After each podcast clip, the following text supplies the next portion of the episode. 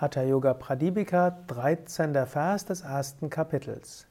Mit einer kleinen Tür, ohne Fenster, Löcher oder Spalten, nicht zu hoch oder niedrig, vollständig mit einer dicken, intakten Schicht von Kudung beschmiert, komplett frei von Getier.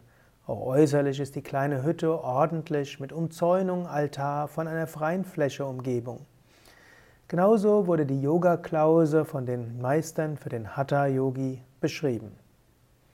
Gut, das wird jetzt nicht sein, wie du praktizieren wirst, aber du kannst selbst überlegen, da wo du praktizierst, ist es gut.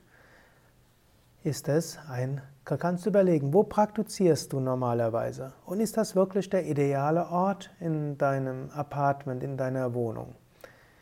Ist es dort, wo vielleicht es irgendwo schön und inspirierend ist? Hast du dort einen Altar? Ist dein Altar so, dass er dich erhebt? Vom Standpunkt hm, des Yoga her, ein Altar ist ein heiliger Ort. Ein heiliger Ort, wo du auch keine Getränke und kein Essen abstellst, wo Symbole für Gott da sind, vielleicht das Bild deines Meisters in unserer Tradition, ein Krishna, ein Bild von Shiva und von äh, Lakshmi oder Durga oder Saraswati und außerdem Ganesha. Das alles ist inspirierend. Du kannst dir auch andere Meister oder Aspekte Gottes aussuchen, aber es ist gut, einen Altar zu haben. Der Altar nimmt dann auch deine Schwingung an. Der Altar erhebt dich. Der Altar erinnert dich an das Göttliche. Überlege jetzt, hast du einen Altar? Und wenn ja, pflegst du deinen Altar gut? Ist er auch sauber? Stellst du ab und zu mal Blumen hin? Ist da eine frische Topfpflanze? Ist dort etwas, was dich erhebt? Und dann kannst du auch überlegen, bevor ich mit der Hatha-Yoga-Praxis anfange, verneige ich mich auch. Wenn ich dir eine Kerze anzünde, zünde ich sie mit Ehrerbietung an. Du kannst daraus auch ein kleines Ritual machen. Bevor du mit deiner Hatha-Yoga-Praxis beginnst, gehst du vor den Altar, du schaust einen Moment das Bild des Meisters an oder ein Bild Gottes an, du verneigst dich, du nimmst ein Feuerzeug, entzündest die Kerze, vielleicht nimmst du die Kerze mit deiner rechten Hand, drehst sie ein oder dreimal im Uhrzeigersinn. Du stellst die Kerze wieder ab, du verneigst dich, du bleibst einen Moment lang gesammelt, du öffnest dich und dann lässt du hm, vielleicht ein Mantra noch innerlich erklingen und auch äußerlich. Und dann kannst du mit Hatha Yoga beginnen oder mit der Meditation beginnen. Überlege auch, hm, ist der Ort, wo du das Yoga übst, sauber oder muss er wieder sauber gemacht werden?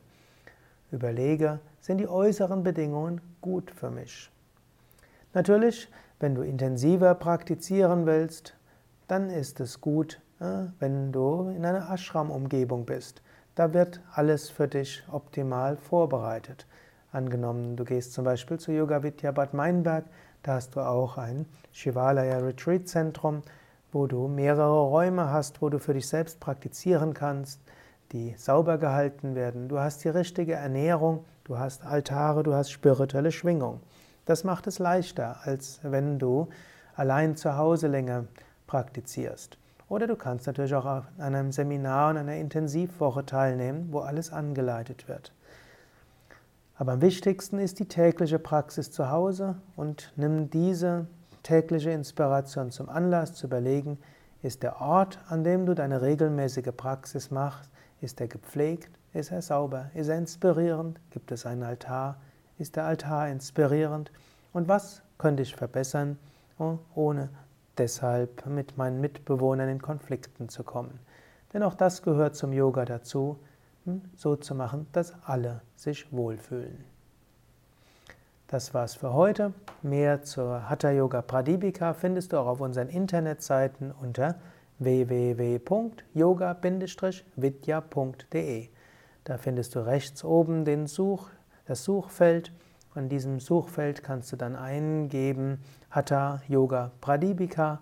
Dort kommst du auf Seminare zum Thema Hatha Yoga Pradipika und vor allen Dingen kommst du aufs Hatha Yoga Pradipika Portal, wo du die ganze Hatha Yoga Pradipika rezitiert findest. Du findest die ganze Übersetzung, du findest den Sanskrit-Text, Devanagari-Text und verschiedene Übersetzungen und Erläuterungen.